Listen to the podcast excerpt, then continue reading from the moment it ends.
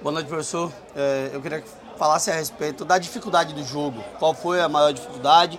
Um elenco que cedeu uma girada novamente para escalar, definiu os 11 e teve um, um certo trabalho né, para vencer essa partida hoje aqui no Adalto Moraes.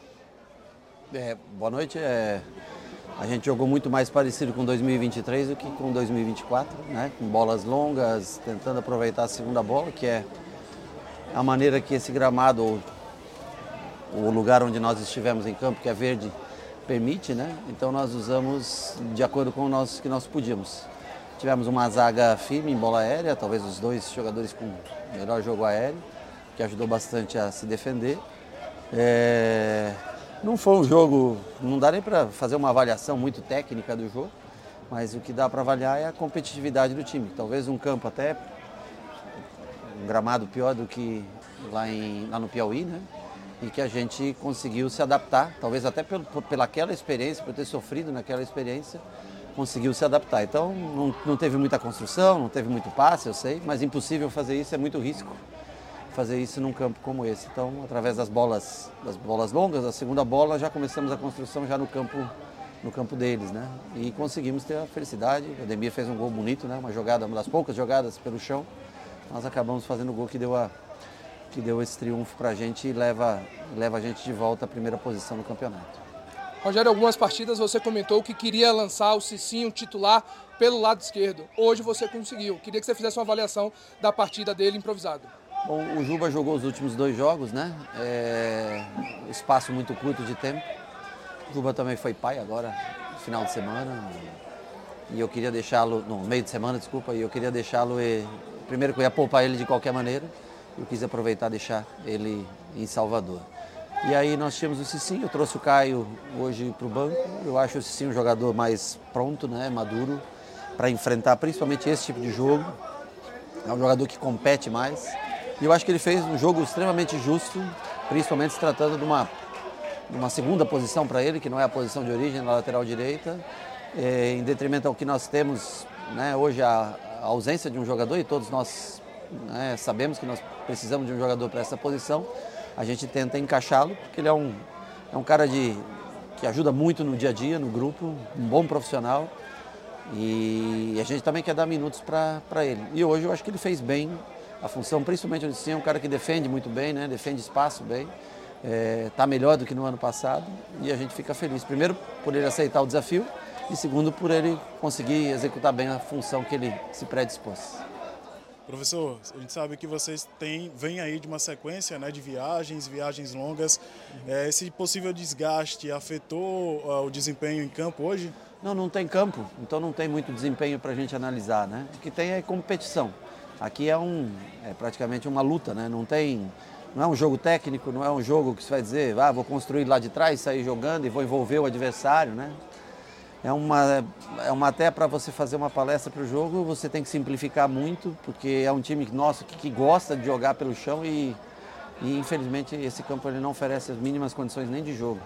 Então, é, o povo aqui muito receptivo, muito querido, tudo, mas enquanto a gente jogar num, um campo com esse cuidado assim, aí fica, fica difícil até para a gente fazer análise sobre, sobre qualquer partida. Então, para mim, o destaque é a competitividade. Né? Não desistir, mesmo sair perdendo, ter força mental para virar o jogo, garantir praticamente, eu colocaria como garantida a classificação e com uma possibilidade de fechar a, a fase classificatória em primeiro.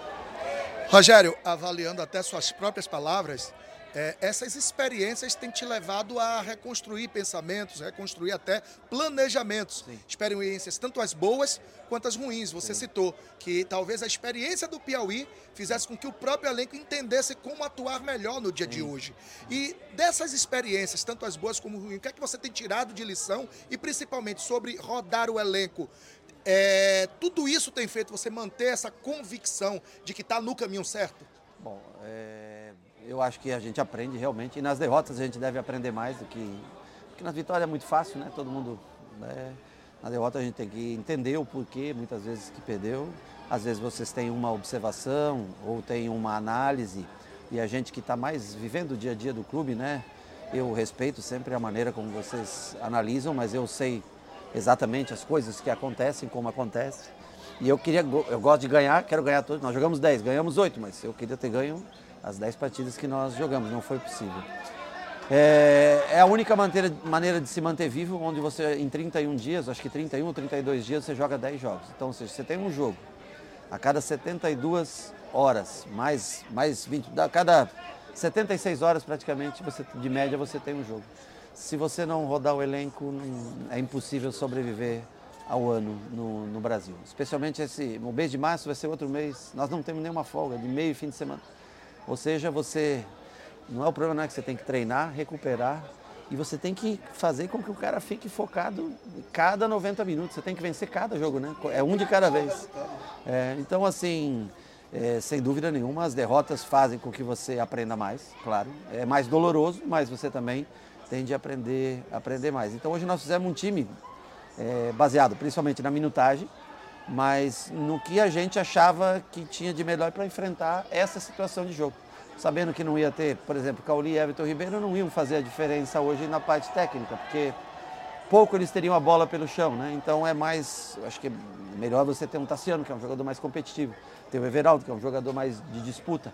Nós queríamos ter o Estupinhão também hoje dentro de campo, mas infelizmente alguns tiveram uma virose, né? O caso do Roger, o caso do, do Sidney, que era para vir, é, e do Estupinhão também.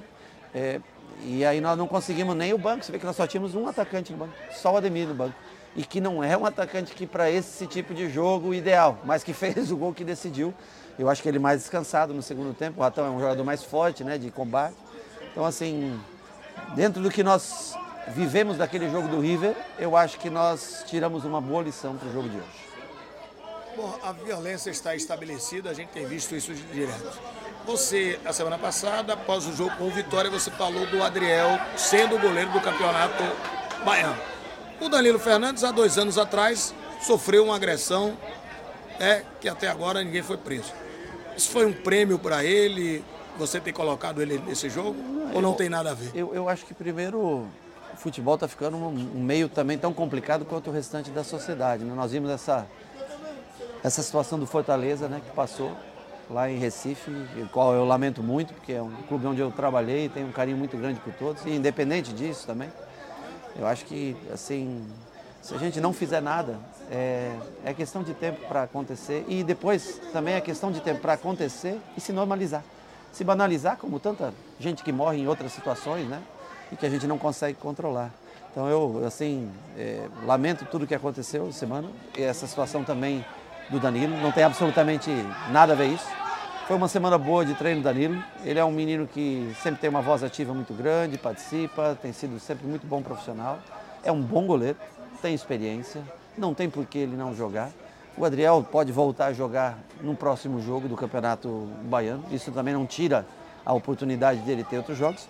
Hoje eu achei que era um jogo onde você não utiliza tanto o pé, porque você não constrói tanto. E eu achei que era uma ótima oportunidade para dar a chance para o Danilo sentir né, esse sabor de jogar. Acho que ele foi bem, o gol eu não consegui ver, mas eu acho que ela desvia no meio do caminho, não sei porque está no lado, no lado oposto do que eu estou, então eu não consigo ter uma noção exata. Mas fiquei feliz pela participação dele, por conseguir dar a oportunidade a ele. Eu vejo também o carinho que o torcedor tem para com ele, né? independente do passado, que tenha acontecido. E eu quero que todos se sintam úteis. Eu sempre falei para vocês. Eu, eu acho que hoje ele se sentiu importante, foi bem. Eu acho que esse é o, é o que mais vale para a gente construir um bom ambiente de trabalho.